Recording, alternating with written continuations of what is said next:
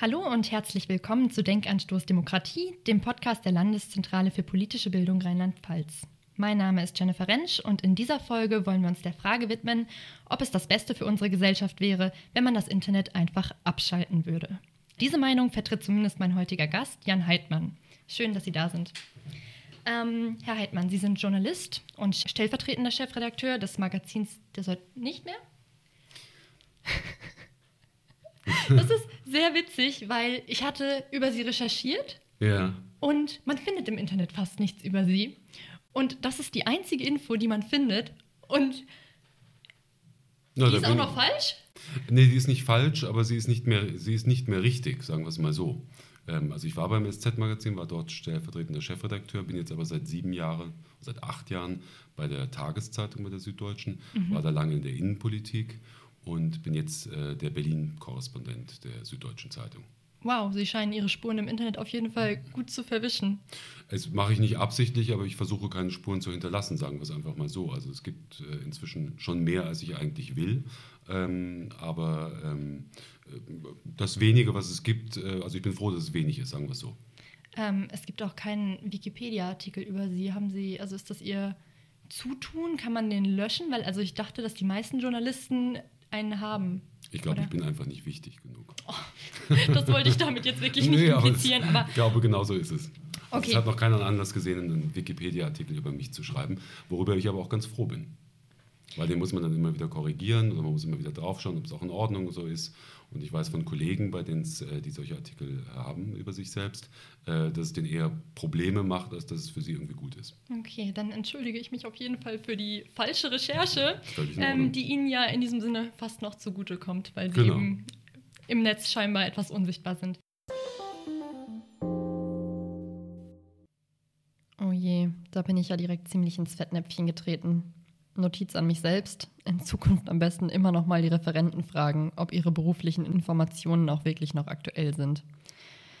Ja, ich dachte, das Internet wäre da etwas schneller, was die Aktualisierung von Infos angeht.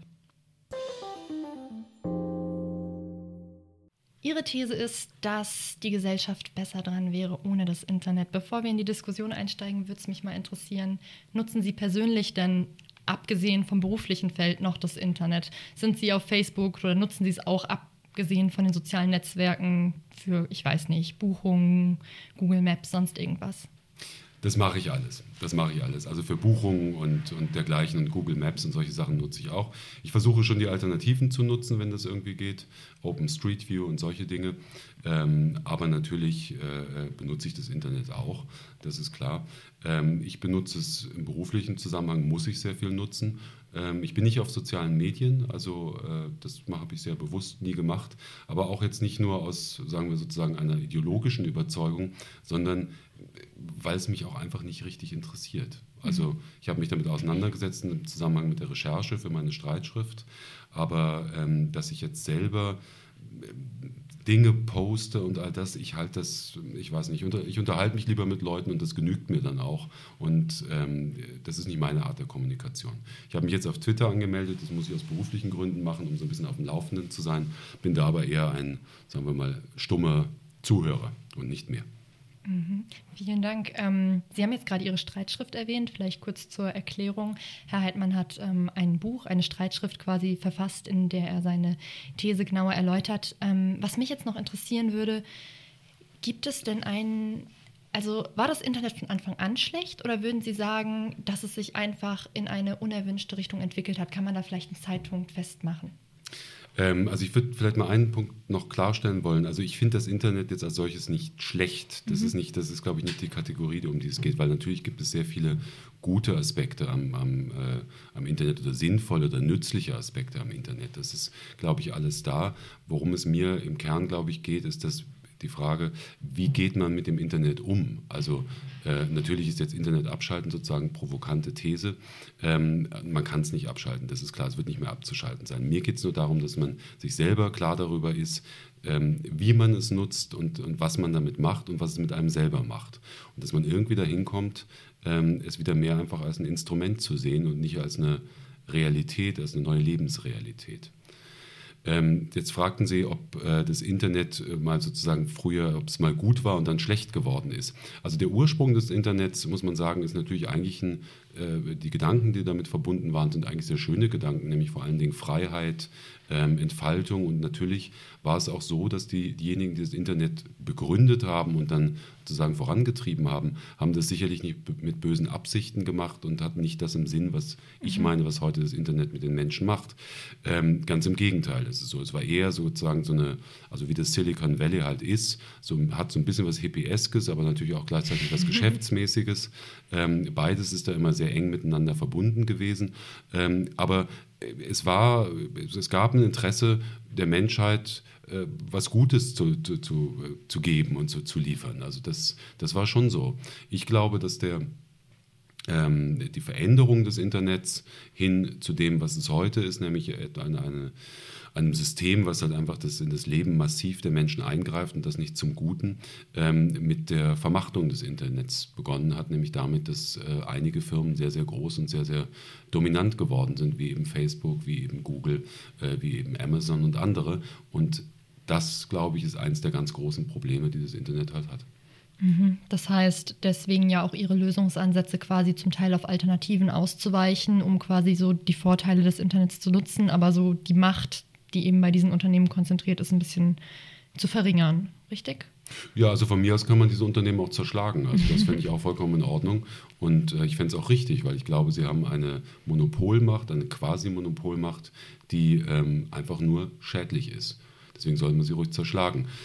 Wenn das nicht passiert, was vermutlich jetzt auch nicht passieren wird, obwohl es ja Tendenzen in den USA gibt, gerade bei den Demokraten, bei den linken Demokraten, das äh, machen zu wollen, ähm, muss man vielleicht selber auch agieren und nach Alternativen schauen. Aber das Internet macht es halt auch schwierig. Was heißt das Internet? Also diese Firmen machen es einem natürlich auch schwierig. Also ähm, überlegen Sie Facebook, ähm, Sie brauchen oder nehmen wir WhatsApp. Also Sie haben ein, ein, ein, ein soziales Medium, in dem all Ihre Freunde sind. Ähm, natürlich wechseln Sie jetzt nicht zu einem anderen, wo keiner Ihrer Freunde ist. Also insofern diese Monopole, die es dort gibt, die nähren sich auch selbst. Und es ist ganz schwer, ihnen sozusagen in, im Rahmen des, des bestehenden kapitalistischen Systems ähm, entgegenzutreten. Mhm. Und ähm, Sie haben jetzt viel über die Macht der Konzerne, also der Digitalkonzerne gesprochen. Was ist Ihrer Meinung nach denn das größte Übel, was daraus erwächst, gerade jetzt hinsichtlich unserer Demokratie? Naja, also ich glaube, es geht in zwei Richtungen. Das eine ist, dass natürlich eine unheimliche Macht dadurch entsteht, ähm, durch, äh, durch äh, die Daten, die gesammelt werden, durch diese Milliarden Daten, die wir tagtäglich dorthin senden und das auch noch sozusagen fast freiwillig. Ähm, dadurch entsteht natürlich eine enorme Macht, ein enormes Wissen über die Menschen, vielleicht nicht jetzt über jeden Einzelnen, aber insgesamt sozusagen über Verhaltensweisen, über Verhaltensmuster von Menschen, von Gesellschaften. Und auf der anderen Seite können die dann natürlich auch genau genutzt werden. Also es gibt ja immer wieder dieses Beispiel des Wahlkampfs von äh, Donald Trump und äh, Cambridge Analytica, also eine Firma, die sich darauf spezialisiert hat, sozusagen ganz punktgenau ähm, Werbung zu platzieren, Botschaften zu platzieren bei Leuten, die in irgendeiner Art und Weise umgestimmt werden sollten. Und das haben sie halt ähm, nicht illegal, aber sozusagen ohne das Wissen der Nutzer von Facebook mit ähm, Milliarden von Facebook-Daten gemacht. Mhm. Das ist ja wirklich einer der ganz großen äh, Kritikpunkte, der immer wieder geäußert wird. Gerade in Wahlkämpfen kommt das Thema soziale Medien und die ganze Macht ja auch immer wieder hoch. Deswegen würde es mich mal interessieren, finden Sie, dass das Internet noch Meinungsfreiheit schafft? Oder ist es tatsächlich an so einem Punkt, dass es sie eher beschränkt und gefährdet? Ja, das ist natürlich schwer zu sagen. Also ich würde sagen, ähm, wenn man sich die, die, Tendenzen zur Zeit anschaut, ähm, verhindert es, glaube ich, mein, also die Entfaltung von Meinungsfreiheit, die Entfaltung von Meinung, weil ähm, wie man ja weiß, ist der Diskurs sozusagen im Internet jetzt keiner, der den äh, bekannten Regeln von Diskursen folgt, sondern teilweise werden halt Meinungen, die einem dann nicht passen, niedergepostet von anderen. Ähm, es findet kein wirklicher Austausch statt, sondern es ist eher einfach ein, ein, ein, ein, ähm, ein Schlagabtausch, um den es dabei geht. Und ähm, ich glaube, das ist eines der Probleme. Und deswegen glaube ich, dass es eher die Meinungsfreiheit einschränkt. Auf der anderen Seite natürlich bietet es manchen Leuten, viel oder auch relativ vielen Leuten, ähm, Zugang zu Informationen, die sie sonst nicht hätten. Also insofern ist es schon zwiespältig. Aber in der praktischen Konsequenz, schauen Sie nach Brasilien zum Beispiel, dort ist Jair Bolsonaro gewählt worden, ein, ähm, wie ich sagen würde, Faschist, jemand, der Folterungen befürwortet. Ähm, der, einer der Gründe dafür, dass er gewählt worden ist und ein, glaube ich, sehr, sehr wichtiger Grund dafür, dass er gewählt worden ist, ähm, ist die Tatsache, äh, dass sie sehr stark Kampagnen gemacht haben, Schmutzkampagnen über WhatsApp. Mhm. Und in Brasilien nutzt halt mehr als die Hälfte der Bevölkerung WhatsApp. Und ähm, das hat dann nichts mehr mit Meinungsfreiheit zu tun. Ja. Ähm, wir hatten eben ein sehr schönes Beispiel. Also Herr Heidmann hat eben auch einen Vortrag hier bei uns in der Landeszentrale gehalten und da war ein ähm, junger Herr, ich weiß gar nicht mehr, auch aus einem Land in Südamerika. Aus Ecuador. Aus Ecuador, genau. Und ähm, der hatte halt dem wiederum entgegengesetzt, dass andere Medien, wie zum Beispiel Fernsehen, ähm, in seinem Land eben vom Staat kontrolliert werden und ihm dadurch eben erst das Internet die Möglichkeit überhaupt gegeben hat, sich frei davon zu informieren und somit auch jetzt ähm, für ein, ich glaube, freiwilliges nicht soziales, aber da gibt es ja so mehrere Konzepte, freiwilliges soziales Jahr, so etwas in der Art, hier jetzt nach Deutschland zu kommen. Deswegen finde ich immer das so schwierig bei allem, bei allem Diskurs und bei allen Problemen, die es im Moment online gibt und der ganzen Popularisierung, weil eine ein, eine, ein Abschalten des Internets ja quasi auch wieder, zumindest so wie es einfach heute ist, ein Angriff auf die Meinungsfreiheit wäre. Und das ist ja auch tatsächlich was, was viele autoritäre Regime, die, wie Sie sagen, ja quasi durch das Internet zwar gefördert werden, aber das sind ja auch Waffen, die autoritäre Regime quasi nutzen, um ihre Bevölkerung wieder klein zu halten. Also wie sehen Sie das? Hat das Internet nicht einen ganz großes Potenzial auch und ist einfach auch eine Waffe auf beiden Seiten, also sowohl natürlich in den Händen derer, die es nutzen zur Unterdrückung, aber eben auch für diejenigen, die sich austauschen können, die sich organisieren können, die dadurch für demokratische Rechte, für Freiheit und so weiter kämpfen können.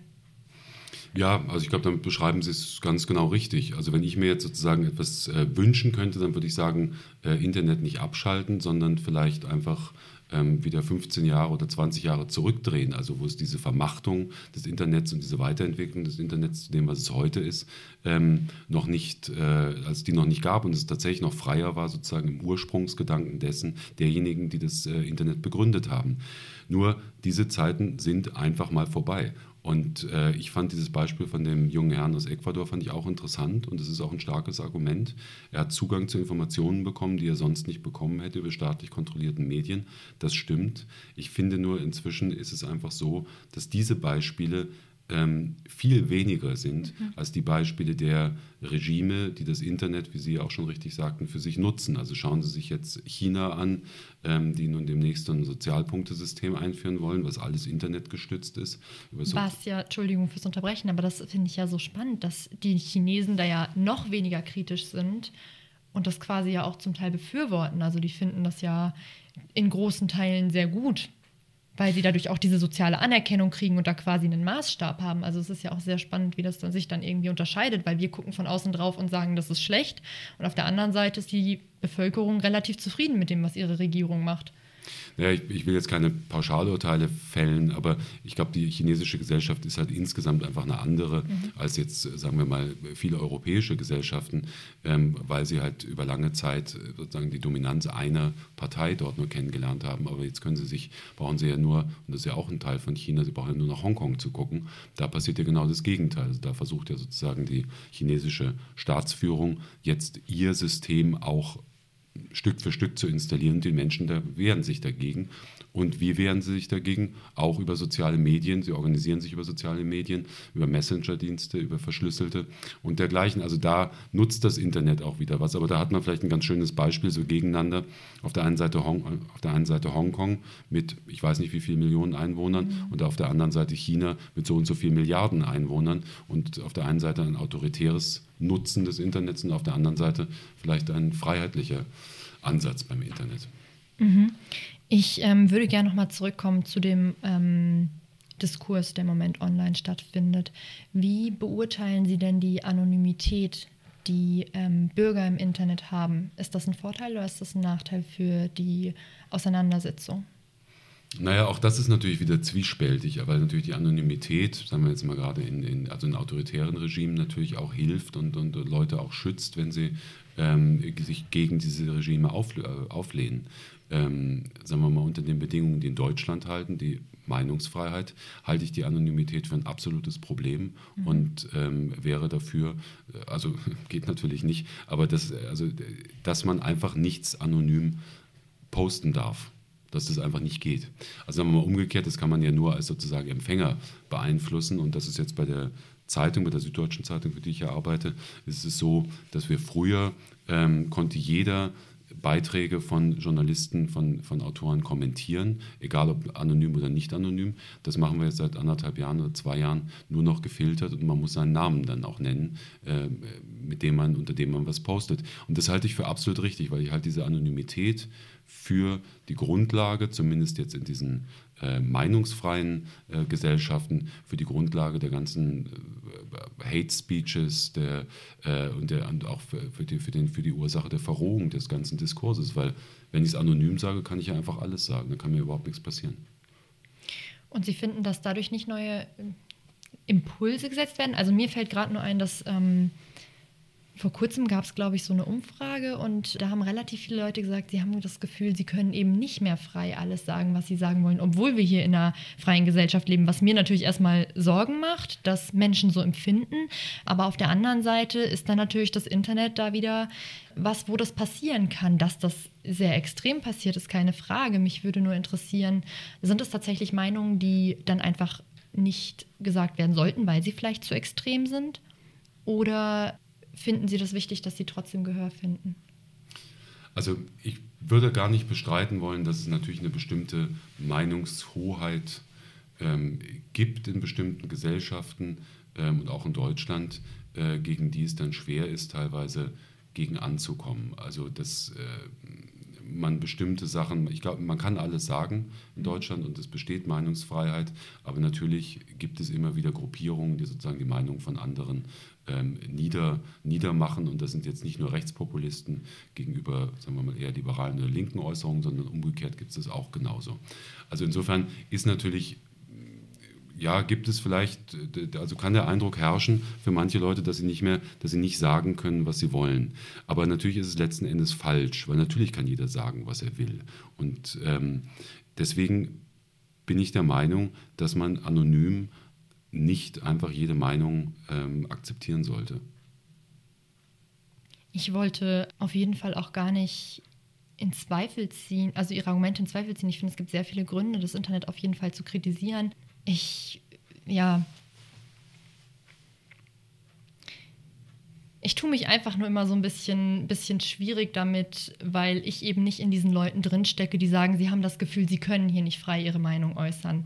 Also ich finde, wenn ich sage, es ist eine freie Gesellschaft und man kann das und andere sagen, sie können das nicht, sie brauchen das für sich, dann finde ich es immer schwierig, da ähm, quasi Positionen zu beziehen. Aber nee, ich finde, da, da, haben Sie auch einen Punkt. Das war das, was ich eben meinte. Also ich finde, da muss man auch sehr genau hinschauen ähm, und natürlich den Leuten, die aus, ich weiß es nicht, aus ich will gar nicht sagen Schüchternheit, sondern einfach, weil sie den Eindruck haben, dass ihre Meinung nicht probat ist und dass, äh, dass die nicht gerne gehört wird und dass sie deswegen nicht sagen wollen.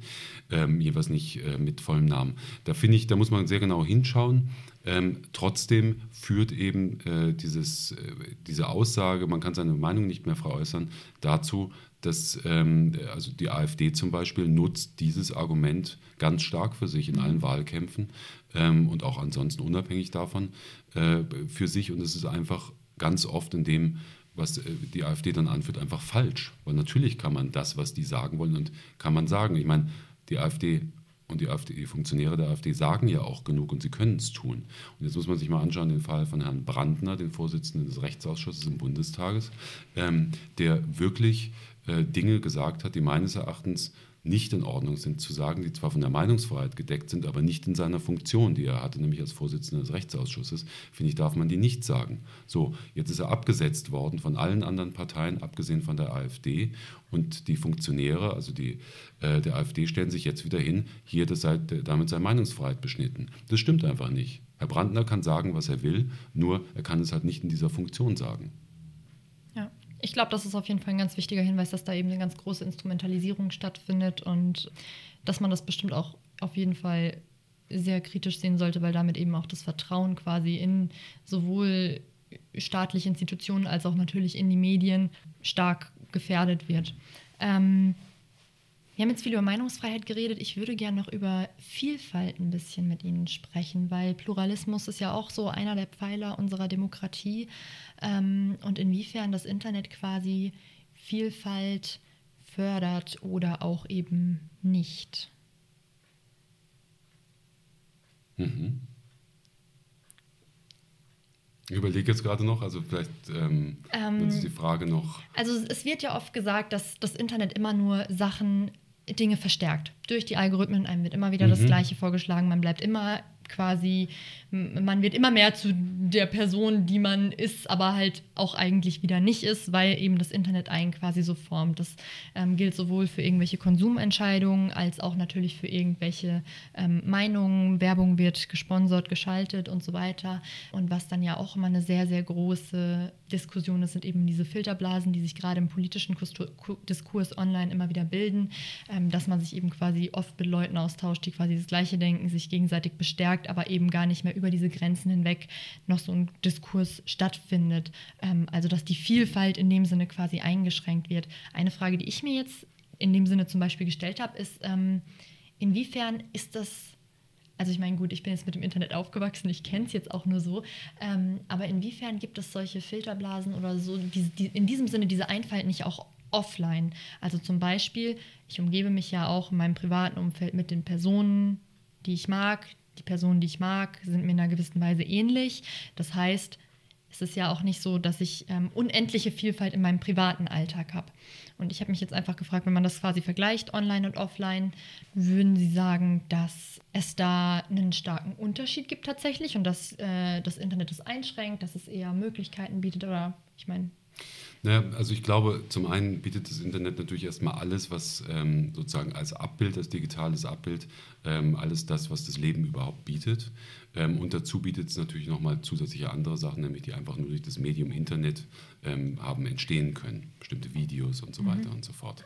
Ähm, also insofern glaube ich, dass das Internet eine enorme Vielfalt bietet, potenziell.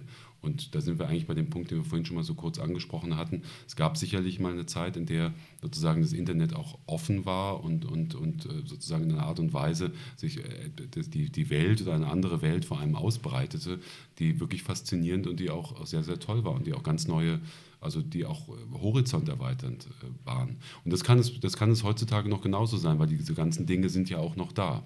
Nur, und da kommen wir wieder ähnlich zu dem Punkt äh, sozusagen der Vermachtung des Internets, ähm, die Tendenz ist halt, dass immer mehr, die, dass die Vielfalt immer mehr beschränkt wird, eben wie, wie Sie schon sagten, durch Algorithmen zum Teil, eben und dann dadurch, dass wenige große Spieler äh, einen großen Teil der Regeln im Internet bestimmen. Nun kann jeder, der ähm, jetzt wirklich sucht und der wirklich will, der wird irre viel finden im Internet und der wird ganz viele tolle verschiedene Sachen finden im Internet. Aber derjenige, der nicht speziell sucht, sondern sozusagen sich auf der oberflächlichen Ebene des Internets bewegt, wie wahrscheinlich die meisten Menschen, mhm. ähm, nämlich dann Facebook, Google und all diese Dinge, der wird halt eigentlich, der wird in der Regel nur das bekommen, was diese Unternehmen einem bieten. Oder andersrum gefragt, wer schaut schon auf der Seite 3 von äh, mhm. den Google-Vorschlägen, die einem gemacht werden? Man klickt immer das was auf der ersten Seite ist. Und insofern wird da die Vielfalt, die, die potenziell, die Vielfalt, die potenziell, die Vielfalt, die potenziell da ist, wird einfach massiv beschränkt. Und darin sehe ich eigentlich das Hauptproblem. Auch wieder wahrscheinlich aus einer Bequemlichkeit heraus, weil wir eben nicht bis auf Seite 3 gehen, sondern es einfach einfach ist. Genau so ist es, ja. Also wir finden auf Seite 1 genau das, was wir brauchen, was uns auch reicht in diesem Moment und forschen dann nicht weiter. Das ist auch nicht, da kann man den Menschen jetzt auch keinen Vorwurf machen im Prinzip, weil es ist natürlich einfach, es ist ja auch ein gutes Medium, also das ist ja gut gemacht, mhm. dieses Medium und auch diese, diese Suchmaschinen, das ist alles gut gemacht. Also ich bin da, ähm, äh, das, das, das, das sehe ich schon so. Nur trotzdem ist es halt einfach problematisch, vielleicht gerade, weil es so gut gemacht ist. Wir haben jetzt auf jeden Fall sowohl über die Macht der Digitalkonzerne geredet, weil sie eben über diese ganzen Daten verfügen, als auch über autoritäre Regime, Bolsonaro in Brasil Brasilien, aber auch China. Ähm, was meinen Sie auch so ein bisschen mit Blick in die Zukunft, was äh, potenziell gefährlicher ist? Die ganzen Daten in den Händen von Regierungen, die dann quasi die Bevölkerung kontrollieren können, oder dann doch eher die Konzentration bei sehr wenigen Digitalkonzernen? Ich glaube, dass das alles, also das, das kann man gar nicht so gewichten. Ich meine, es sind ja alles ähnliche Prozesse, sind alles Prozesse der Konzentration. Also auf der einen Seite, dass Daten irgendwo konzentriert sind bei bestimmten Unternehmen und gleichzeitig, dass es bestimmte Unternehmen sind, gibt, die sozusagen den Hauptverkehr im Internet äh, konzentrieren, auf sich konzentrieren.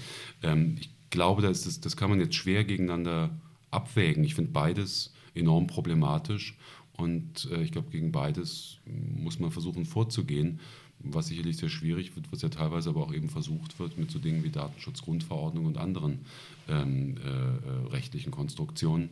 Und was gibt es da noch an? Also Datenschutzgrundverordnung dürfte jetzt wahrscheinlich jedem Begriff sein. Kennen Sie noch andere äh, Ansätze oder auch gerade politische, netzpolitische Ansätze, die derzeit diskutiert werden, was in Zukunft kommen könnte?